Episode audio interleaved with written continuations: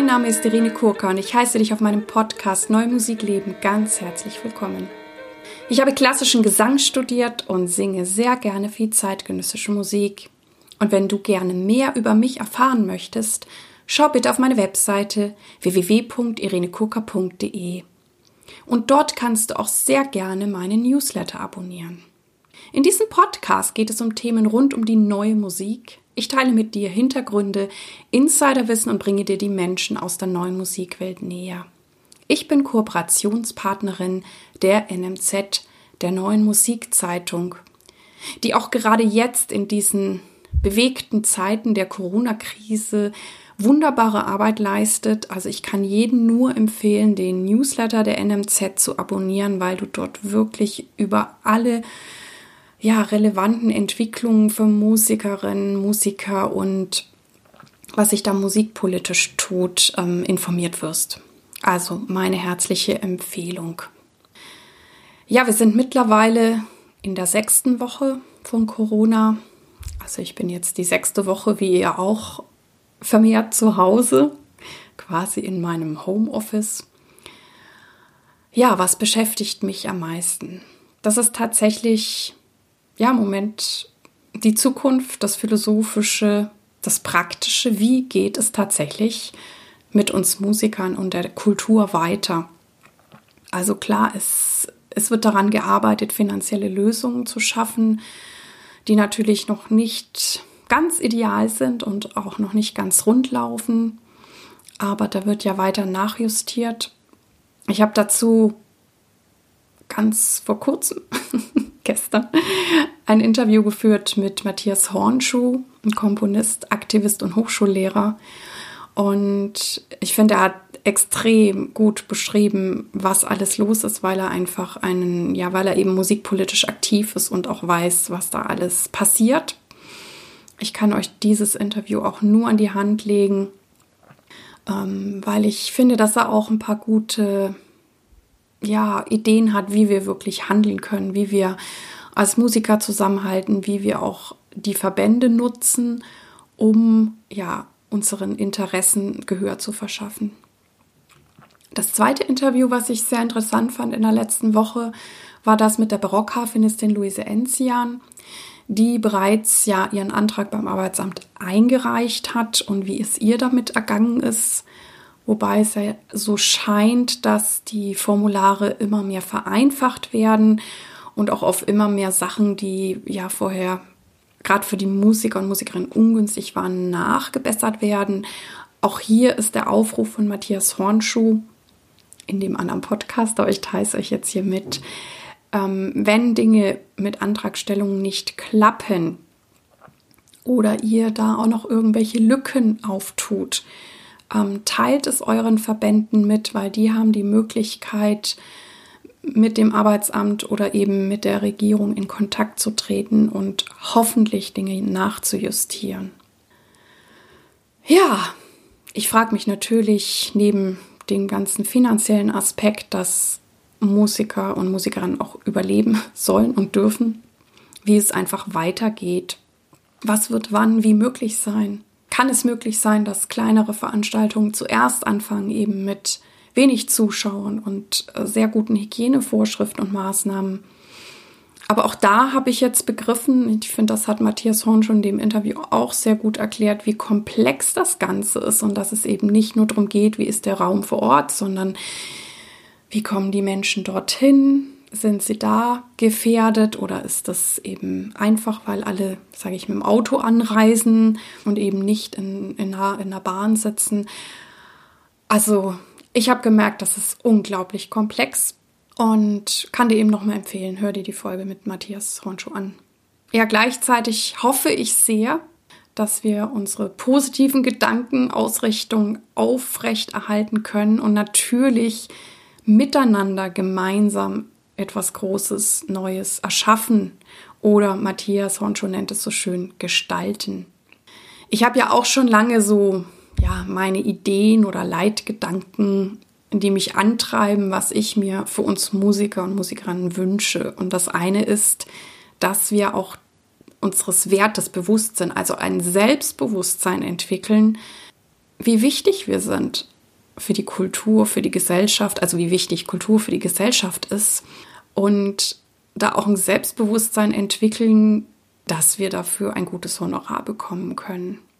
Und ja, vielleicht ist das jetzt auch gerade die Zeit, gerade weil alles so auf der Kippe steht, ja, dann nochmal unser Selbstverständnis zu stärken und darin zu wachsen und auch so für uns gemeinsam einzustehen. Das Gemeinsam ist auch etwas, was ich mir schon immer und ganz, ganz, ganz lange wünsche. Das habe ich auch schon manchmal erwähnt, dass ich mir eine Kooperation oder gar eine Co-Kreation von allen Menschen, aber natürlich auch von der Musikszene wünsche.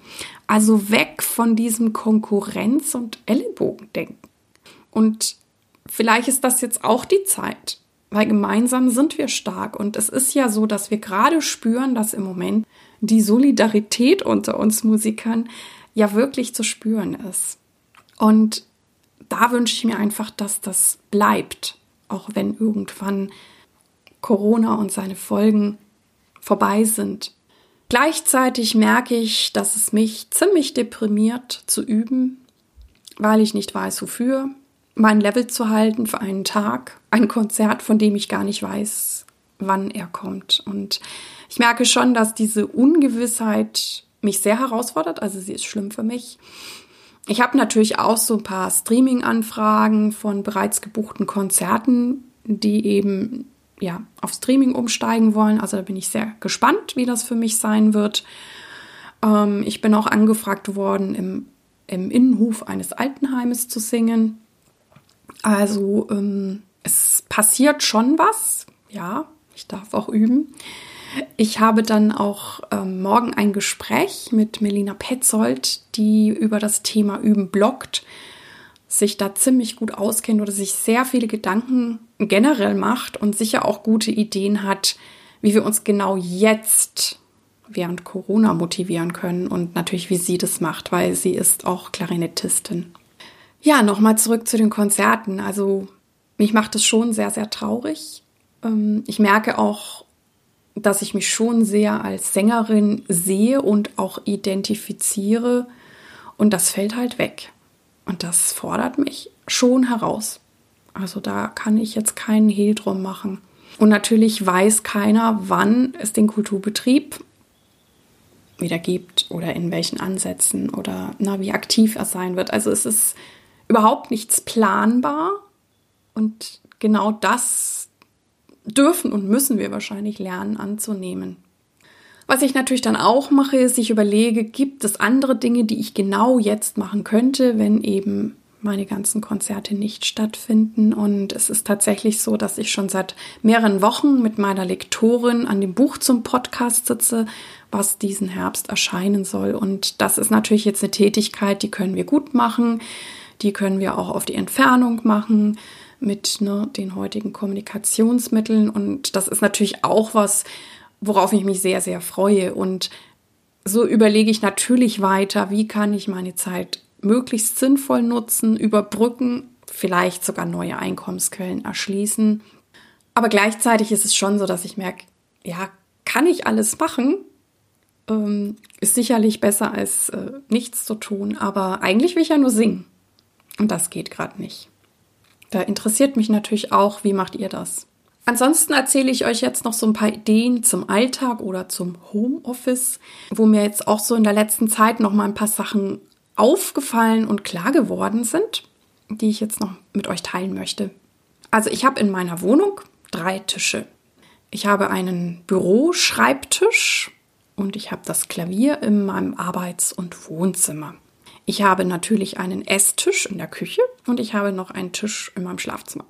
Und ich finde jetzt sehr interessant, dass ich sehr genau unterscheide, wo ich was mache.